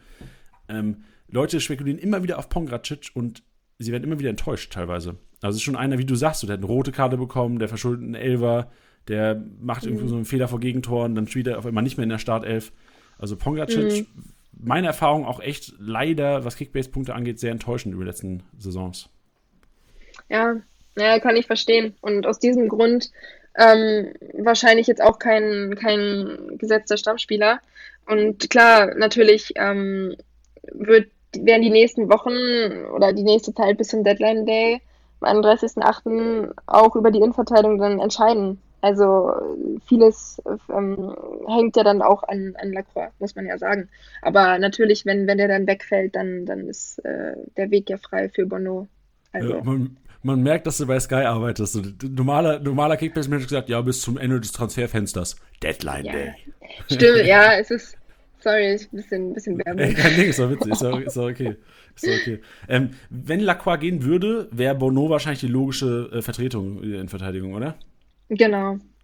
Genau, und, und dann eben äh, aufgrund der, der Dreifachbelastung ähm, haben wir ja noch einen äh, U19-Spieler hochgezogen, den äh, Anselmo Garcia McNulty, ähm, war bei uns in der U19 Kapitän und äh, ja, ist so internes Top-Talent oder intern ist schon gar nicht, weil ich glaube, Frankfurt hat auch, hat auch Interesse an ihm. An ihm. Ähm, ist wohl mega gut im Aufbauspiel, hat einen guten linken Fuß auch, also kann auch ruhig mal nach vorne ein bisschen mitgehen. Ähm, wäre ein potenzieller Kandidat, vielleicht ein kleiner Geheimtipp ähm, für, für die Rotation. Interessant. Anselmo Garcia McNulty. Vor allem genau. auch Linksfuß. Man muss ja sagen, das ist ja, ähm, es gibt ja viele Trainer, die in der Innenverteidigung gerne einen Rechtsfuß und einen Linksfuß haben. Mhm. Und ähm, ich weiß nicht, ob Pongracic ist, glaube ich, auch Linksfuß, wenn ich das mir richtig im Kopf habe. Ähm, kann auch sein, dass ich mich gerade ähm, vertue, aber kann natürlich auch ein, ein, Faktor sein, wenn man sagt, man will einen Bäcker für einen Brooks haben. Ähm, äh, Pongracic Rechtsfuß, genau, aber dann habt ihr eine, einen der wenigen Linksfüßer in der Innenverteidigung.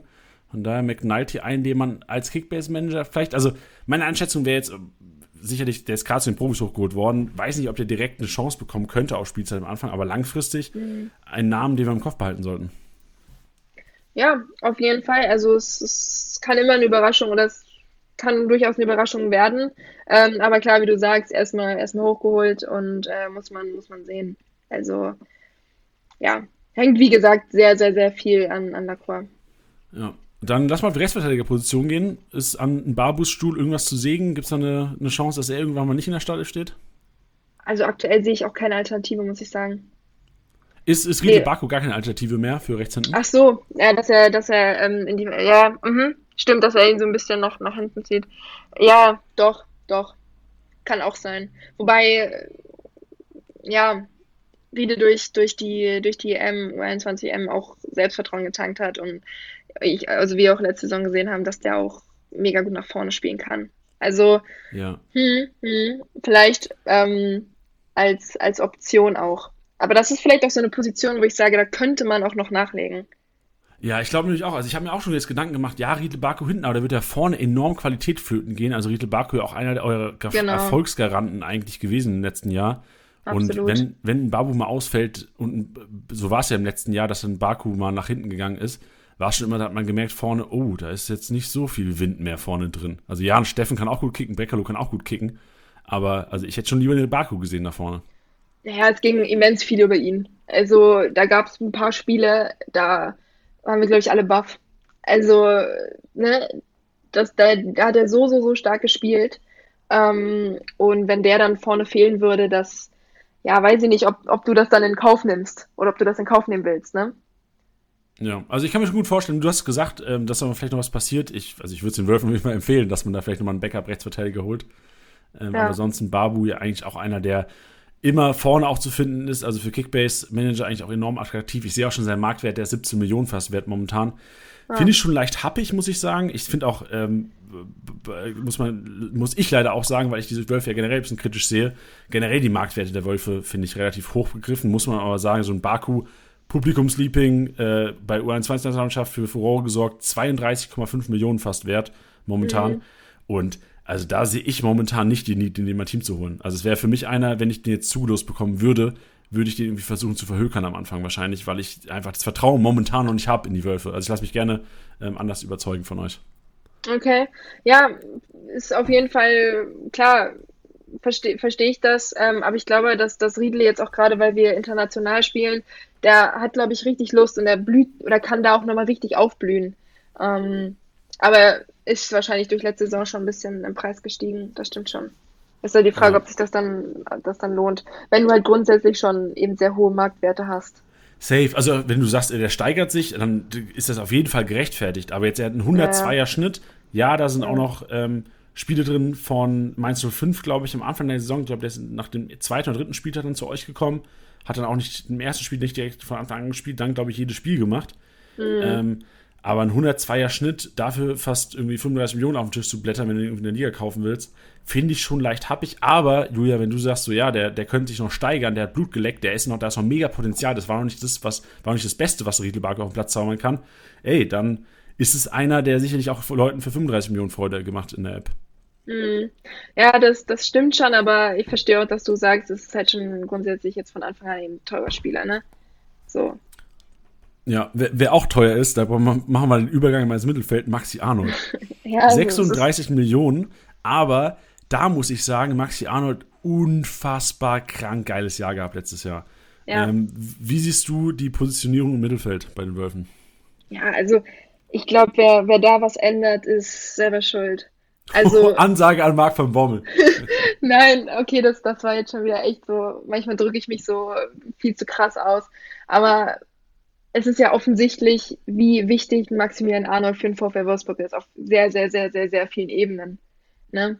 Und ähm, ja, also da, da, da geht halt nichts irgendwie, da, da kommt keiner an ihm, an ihm vorbei. Es ist, Spielaufbau läuft über ihn, ist für unsere Standards gut, für die Ecken Bombenfreistöße, kann krasse Vorlagen geben ähm, hat eine hohe Passquote, hat eine sehr hohe Zweikampfquote und äh, ja, ist irgendwie ein Dauerbrenner irgendwie beim VfL, ne?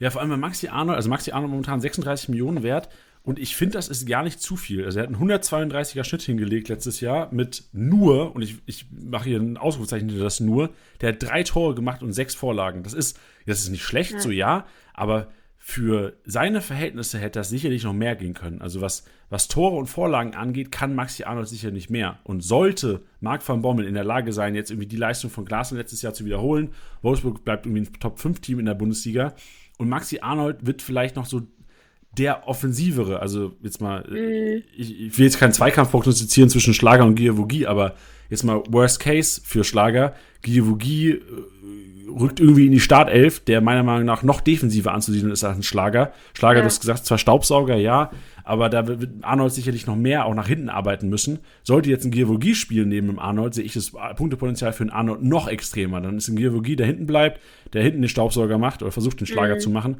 Und Arnold kannst du viel befreiter irgendwie nach vorne ausspielen. Aber mhm. ähm, klar, für den Wolfsburg Erfolg sicherlich Schlager und Arnold die Kombi, oder? Ja, also letzte Saison auf jeden Fall. Und ja, du hast recht, er hat letzte Saison sehr, sehr defensiv teilweise auch gespielt, ne?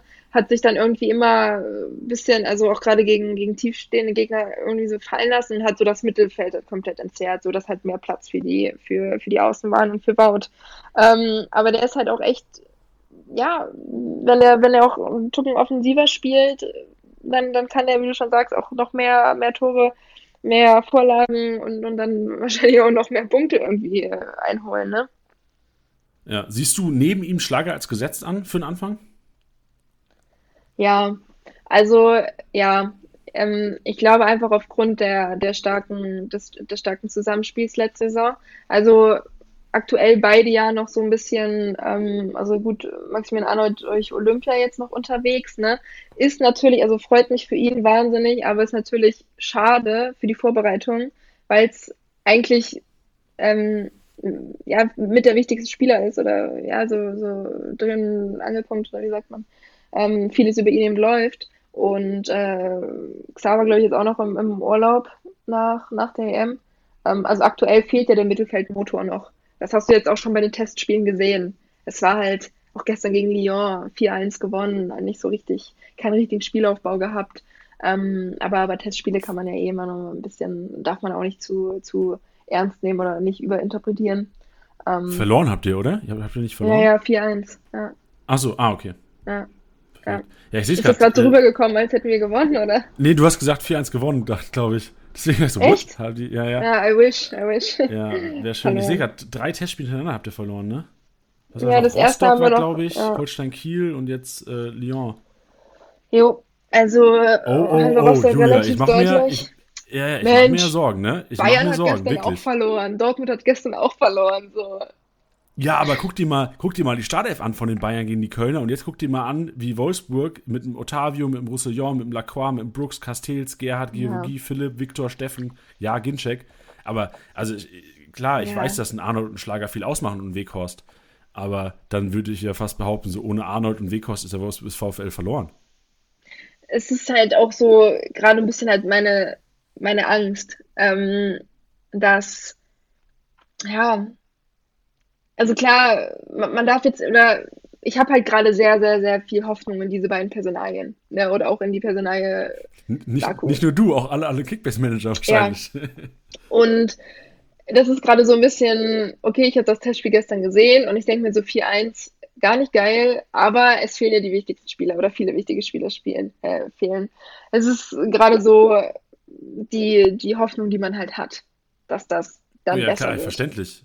Verständlich, ja. klar. Ist ja auch meist mal so. Ich meine, du hast ja alleine gesehen, das ist vielleicht ein doofer Vergleich, aber so Bayern ohne Kimmich war ja auch nicht FC Bayern. So, der mhm. Kimmich, da hast du ja gesehen, dass Kimmich gefehlt hat einfach den Bayern.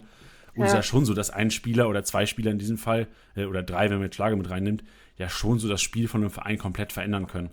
Absolut. Also, ja. Ich, ich würde mir jetzt an deiner Stelle nicht zu viele Sorgen machen. Ich gucke nur auf die Kickbase-Punkte und sehe halt, dass es eventuell kritisch wird, nochmal so eine Saison hinzulegen, gerade mit der Konstanz. Und Kickbase-Manager wollen natürlich immer Konstanz und wollen, dass die Spieler in der Startelf stehen. Und da ja. sehe ich so ein bisschen die, die Gefahr allein durch die Dreifachbelastung dieses Jahr beim VfL. Stimme ich dir aber zu 100% zu. Wie sieht es denn aus auf der, ähm, wir haben sie im, Fra im Frankfurt-Podcast falsche 10 genannt, weil es im Grunde genommen ja keine klassische 10 ist, eher so eine, so eine, so eine Achter-Position bei den Wölfen vor den defensiven mhm. Sechsern. Ähm, wen siehst mhm. du da vorne momentan?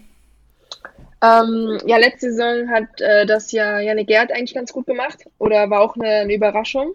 Also hat viel, viel gemacht, ähm, viel geackert und, und viele Bälle auch auf Out gespielt, also war dann teilweise auch sehr offensiv sieht er sich eigentlich, glaube ich, gar nicht so wirklich, als, als, also schon gar nicht irgendwie, um, um Tore zu schießen oder so. Ähm, aber da hat man, also Maximilian Philipp ist halt ein Brett, wenn der, wenn der gut drauf ist. Und äh, manche Spiele, gerade so zum Ende hin, der hatte Spiele, da hat er auch Tore gemacht gegen, gegen Bayern, glaube ich, und dann am Ende nochmal. Alter, der, der ist halt auch taktisch mega gut. Und ja. das könnte einer für die Position sein. Und ich glaube, ähm, wenn der irgendwie gut ins Spiel eingebunden wird, kann der auch eine entscheidende, entscheidende Rolle spielen. Ja, ich war auch sehr überrascht von Janik Gerhardt letztes Jahr. Ähm, also ja, Janik Gerhardt und Philipp sich auch so ein bisschen im, im Duell da. Ich war aber mhm. überrascht von, also klar, Philipp, was nicht, offensiv mehr Qualität, aber Janik Gerhardt hat auch so perfekt in dieses System Glasner gepasst irgendwie als dieser, als dieser, ich sag's jetzt nicht, ich sag's zum letzten Mal jetzt so falscher Zehner. Ich weiß nicht, wie man diese Position nennt, so die kein richtiger Spielmacher ist, aber da rumläuft schon, ja. einfach.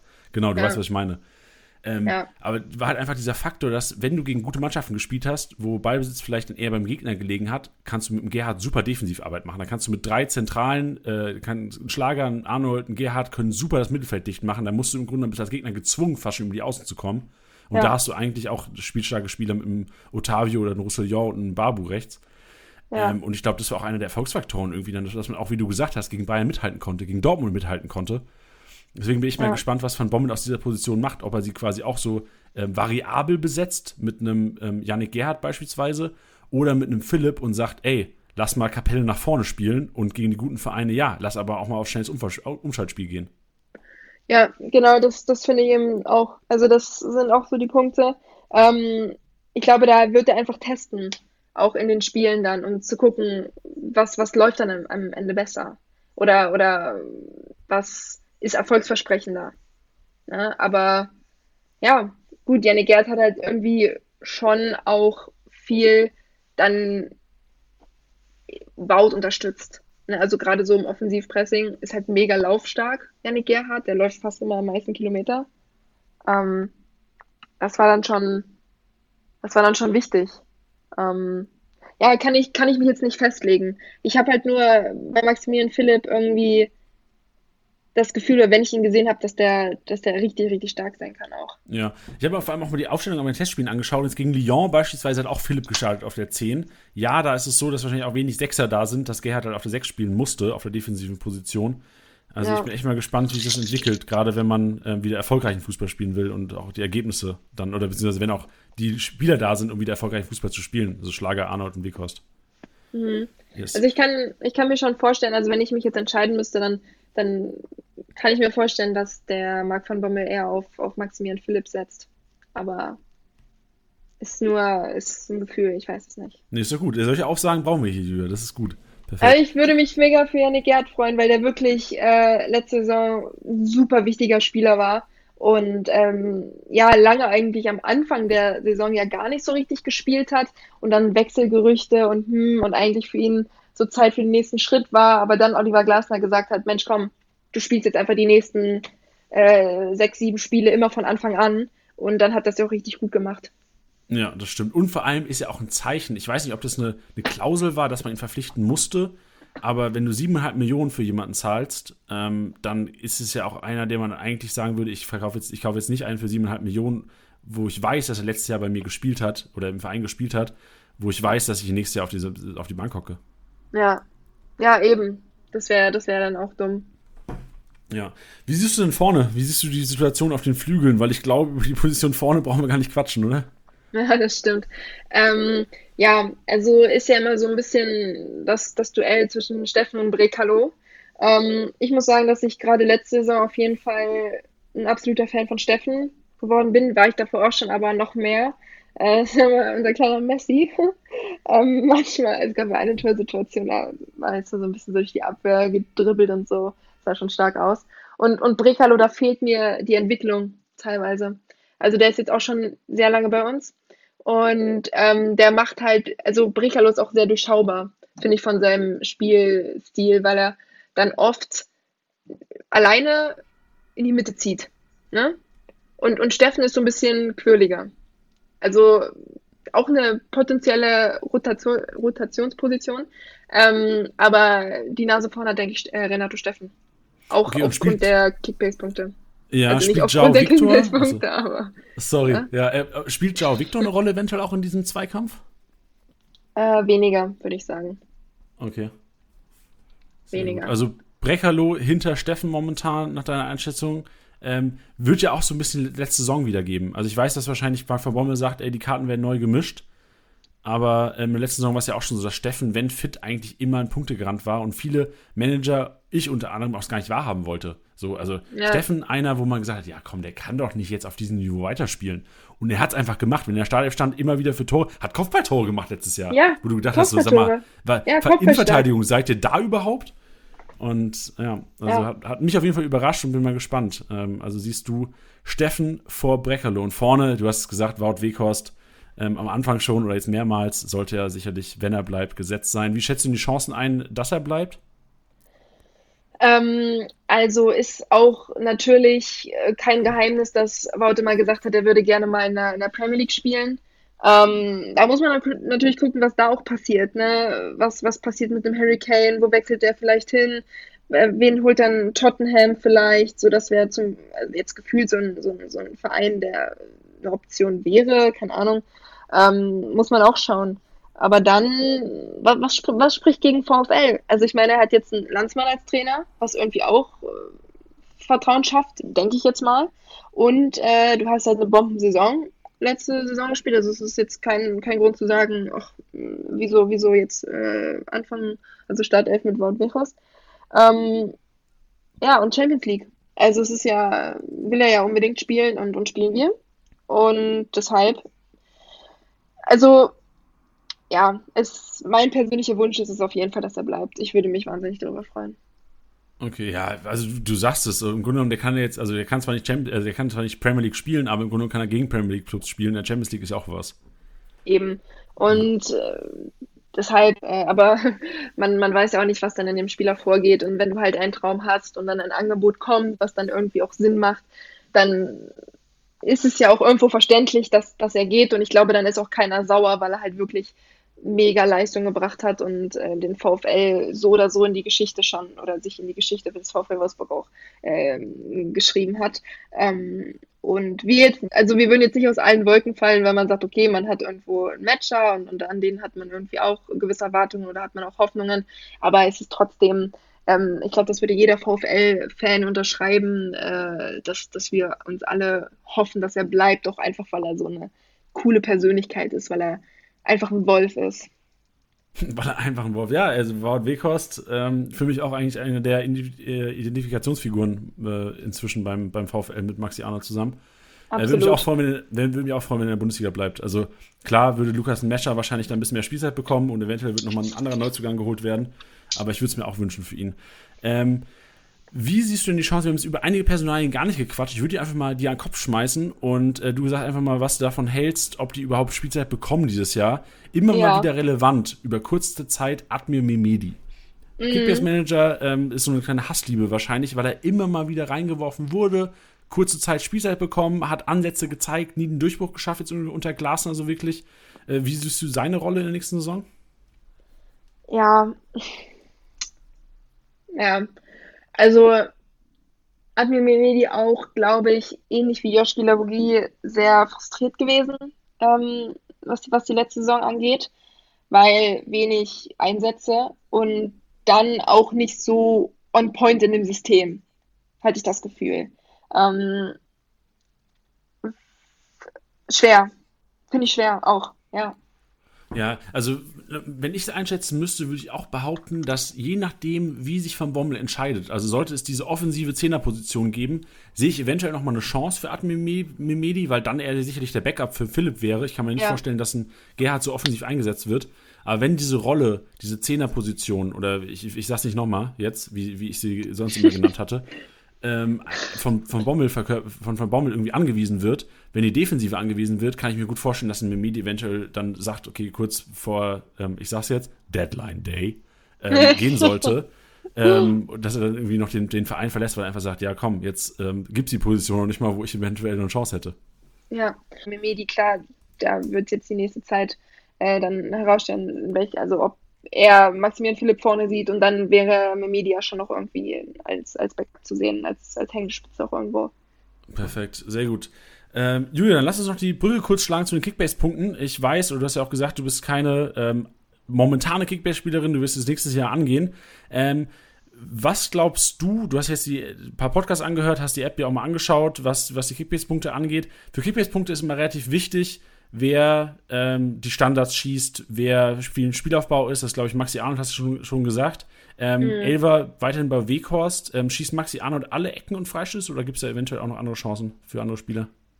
Ähm, also Ecken schießt auch, denke ich, Janik Gerhardt, ähm, Renato Steffen und auch Josip Brekalo. Und Josip Brekalo kann auch Freistöße schießen. Ah, okay. Ja, stimmt. Brekalo kann, hat, der hat letztes Jahr so ein Freistoßtor gemacht, oder? So ja, dieses abgefälschte Ding gegen Stuttgart. Mhm, genau, dieses Ping-Pong-Ding. Der ja. kann sogar richtig gute Freistöße schießen auch. Okay, dann wir gespannt, ob er auf dem Platz steht. Äh, ja, ne, sonst bringt's nichts, ne? Nee, so, genau, sonst, sonst bringt's nicht, dass er Freistöße schießen kann. Ja, das ist richtig. Gut, ähm, wenn du dich jetzt festlegen müsstest, also man sieht ein Wout Weghorst über 40 Millionen, Baku und Arnold an den 30 Millionen, ähm, auch, auch ein Lacroix schon relativ teuer. Was würdest du behaupten, wer macht die meisten Kickbase-Punkte? Oder ähm, du kannst auch gerne so sagen, und ich münze das Ganze um, wer wird so die, eine Durchbruchssaison haben beim VfL oder wer wird der konstanteste, konstanteste Spieler bei euch? Mm, ich würde einfach mal an Maximilian Arnold anknüpfen, weil, wie du auch schon richtig gesagt hast, wenn er die Option bekommt, auch offensiver zu spielen, und das ein oder andere Tor mehr zu machen, dass er dann halt auch mehr punktet automatisch. Ne? Mm, von daher sehe ich Maximilian Arnold sehr weit vorne, was so die durchschnittliche Punkteanzahl angeht. Ähm, Maxence Lacroix, ja, Riedle Baku, ich, ich weiß nicht. Ich habe irgendwie ein gutes Gefühl, dass, dass der auch nochmal eine Steigerung hinlegen kann. Boah, das wäre also da, da lecken sich die Kickbase-Männer die, die, die, Finger nach. Also Riedle Baku nochmal eine Steigerung. Also ich kann es mir auf jeden Fall vorstellen. Ich sehe es trotzdem ein bisschen kritisch momentan noch aufgrund der Doppelbelastung. Mhm. Aber wenn, wenn, wenn was geht, also Riedle Baku, wir wissen alle, glaube ich, dass er enorm Potenzial hat, der Junge. Äh, meinst du jetzt von der, vom Punktedurchschnitt oder von, vom Marktwert? Weil Marktwert ist natürlich schon brutal, aber ich glaube, Punktedurchschnitt, so 102 geht noch was, oder? Ja, genau, also richtig. Also vom Marktwert her, da brauchen wir jetzt nicht drüber quatschen, dass Riedle Baku äh, teuer ist momentan. Man muss sich natürlich als Kickbase-Manager auch am Anfang der Saison immer entscheiden, so man kann nur zwei, drei dicke Fische ins Team holen. Mhm. Und ähm, ich werde mir Riedle Baku nicht als dicken Fisch ins Team holen, aber für alle, die sich jetzt geholt haben, ist es ja schon mal vielversprechend. Also gut, dass du denen jetzt Mut zu, zu, zusprichst, weil ich hätte es nicht getan. ich gucke sonst mal Renato Steffen 10 Millionen, das kann man natürlich mal investieren, oder? Ja, also gerade Renato Steffen ist äh, im Vergleich zu allen anderen Spielern, wahrscheinlich auch, weil viele das Duell gegen Breckerloh sehen, ähm, zu allen anderen Wolfsburg-Spielern fast schon ein Schnäppchen. Also wenn man, mhm. Schlager ist ja auch fast 30 Millionen wert, so Philipp und Steffen eigentlich die Spieler, wo man sagen müsste, das wären zwei, worauf man gambeln könnte sollte Steffen weiterhin vorne sein bis zum ersten Spieltag, sollte Marvin Baumann sich für ein offensiveres System entscheiden und Philipp einsetzen, mhm. sind das zwei Spieler, die auf jeden Fall äh, erstmal auf der Scout-Liste von vielen Managern landen sollten und dann hoffentlich auch im Kickbase-Kader. Ja, genau. Maximilian Philipp wäre jetzt auch noch so, eine, so ein Charakter gewesen, den ich da auf jeden Fall auch weit vorne sehe. Sehr gut. Ja, und die komplette ähm, Tabelle oder die komplette Rangliste gibt es wie immer drei Tage nach der Veröffentlichung. Ähm, der wird Montag veröffentlicht. Wir haben, ich habe schon gesagt, Sonntagabend, wir nehmen es gerade auf. Morgen, also am 19.07., es gibt dann quasi am 22.07. die komplette äh, Liste von Julia und mir ausgearbeitet in der App als Artikel. Bin ich sehr Schön. gespannt. Julia, ich äh, bedanke mich sehr bei dir. Das waren tolle Einblicke. Ähm, zuerst mal natürlich einen sehr interessanten Job, den du da hattest letztes Jahr und auch wieder haben wirst jetzt. Mhm. Ähm, und äh, sag auf jeden Fall vielen Dank für, deine, für deinen Input. Ja, danke euch. Äh, auf jeden Fall, dass ich oder dass ich die Chance hatte, ähm, über meine, meine Würfe zu quatschen. Und ja, wie gesagt, also ich bin jetzt auf jeden Fall im Kickbase-Game am Start. Und bei TikTok Sehr bin ich auch am Start, ne? Und da will ich jetzt Ist klar. Warte mal ab, am Ende hast du noch mehr Follower durch die Episode als wir. Hör mir auf. ja. TikTok-Durchbruch. Ja, okay. so sieht's aus. Aber wichtiger erstmal Kickbase-Durchbruch, Julia. Du darfst jetzt ja. nicht die Prioritäten irgendwie vermischen. Nee, also ich, ich werde mal, werd mal irgendwie gucken, ob ich mal in so eine, in so eine Liga da reinkomme. Ja. Ach, die, die bei Sky spielen doch alle Kickbase. Frag doch einfach mal die Kollegen und die Kolleginnen, ja. die werden doch sicherlich auch mitzocken. Ja, das stimmt. Ich glaube, das, das, das zocken ja auch so viele. Also ich, ich kenne halt wirklich sehr, sehr, sehr viele, die, mit, wenn ich Fußball mit denen schaue, dann geht es eigentlich auch 90 Prozent äh, der Zeit irgendwie nur um Kickbase. So. so muss das sein. Das ist ja vorbildlich. Das, das, willst du ja auch hören irgendwie. Also so, so muss das sein. So wird es bei dir auch sein nächstes Jahr. Warte mal ab, VW. Du wirst da, wenn du irgendwie den Matchday-Feed machst, wirst du in deinem Tor stehen und nicht das Tor verpassen, weil du irgendwie selbst mit jubelst oder weil du deine Kickbase-Punkte checkst. Oh Mann, ey, das, ist, das könnte echt passieren. Deshalb hör auf, das so zu sagen. Ich steigere mich wieder rein. Dann. Ich will ja auch gewinnen. Ich bin ja auch so ein, so ein Siegertyp. Ja, ey, du bist wie gemacht für Kickbase. Hast du noch nicht gespielt das letzten Jahr, ist auch eine Verschwendung. Okay, ja. Ich, ich werde mir auf jeden Fall was, was aneignen. Hat mir noch ein bisschen Zeit. Hast noch ein bisschen Zeit bis zur Saison, ja, sehr gut. Cool. Schön. Ähm, schön. Julia, dann ähm, vielen, vielen Dank. Ich habe schon gesagt, für deine Zeit. Ähm, war mega. Gibt es noch irgendwas, was, äh, was ich nicht gefragt habe, was du loswerden wolltest in diesem Podcast? Ähm, ja, ich bin super gespannt auch, wie, wie, wie Glasner bei, bei Frankfurt ankommt, muss ich sagen. Ob der, ob der sein System da durchsetzen kann bei der Eintracht.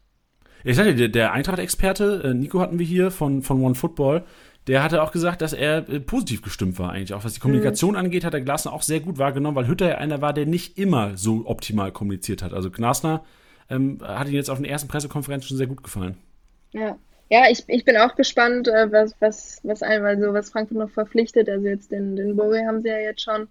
Und wer da vielleicht noch geht, was passiert hier mit Kostic und so, das ist ja dann auch noch ausschlaggebend. Aber ich habe schon ein bisschen Schiss, wenn wir gegen die spielen, muss ich sagen. Ja. Wünschst du denn trotzdem, also hat man jetzt so ein bisschen Hass auch im Magen oder sagst du, äh, ich wünsche Frankfurt und Glasner jeden, jeden möglichen Erfolg, außer gegen Wolfsburg natürlich? Ähm, also ich wünsche der Eintracht sowieso immer Erfolg, weil ich die Truppe echt mag. So, also oder zumindest den Verein und, und das Stadion. Also das ist auch mit einer meiner Lieblingsstadien in Deutschland. Ähm, deshalb unabhängig von, von Glasner wünsche ich denen sowieso immer, immer Erfolg oder immer Glück. Aber klar, es ist schon immer so ein lachendes und ein weinendes Auge. So, wenn es bei denen läuft, dann und bei uns vielleicht nicht, dann, dann ist man natürlich so, hm, hm, shit, shit. Ähm, ja, ja, aber klar. ich sag mal, wenn es bei uns läuft, dann gönne ich denen alles. Ne? Hauptsache es läuft bei uns besser. Okay, sehr gut. Das, das, hast du schön formuliert. Und das ist, glaube ich, ein schönes, schönes Schlusswort heute für unseren Podcast. Also jetzt zum dritten Mal, Julia, vielen, vielen Dank für deine Zeit. Äh, Danke war, Danke. war mega und wird sicherlich den Kickbase-Managern draußen weiterhelfen. Sehr schön. Also, bis dann. Mach's gut. Ciao. Mach's gut. Ciao, ciao. So, liebe Hörer, das war Julia, ähm, VfL Wolfsburg. Ähm, doch interessanter als ich gedacht habe vielleicht. Am Anfang des Podcasts oder vor der Podcastaufnahme war ich doch sehr kritisch, was den VfL angeht. Eventuell werde ich mir doch mal überlegen, in Arnold und Co. eventuell doch mal ins Team zu holen, wenn ich die Möglichkeit habe. Ich hoffe, ihr habt eure Rückschlüsse äh, mitgenommen aus dem Podcast. Eure Scouting-Liste sieht vielleicht ein bisschen anders aus wie vor dem Podcast. Und äh, ja, einen schönen Montagabend oder wann auch immer ihr den Podcast hört. Macht's gut.